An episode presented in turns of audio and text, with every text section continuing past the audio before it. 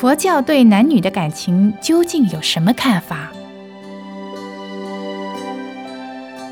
这是个大问题，因为情爱欲三个字就是世间的苦海。如果问世间的苦海无边是怎么来的，我就说从情爱欲来。因为世界上任何男女都有感情。假使世界上的男女没有感情，怎么会有人类？人类众生叫做有情众生。所谓有情众生，当然就有感情。可是，有情虽然是有情，更应该要有觉。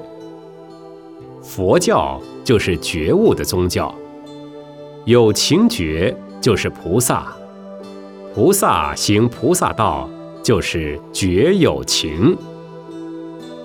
大家都是有情众生，我希望大家都有觉悟，大家都来学佛，做菩萨。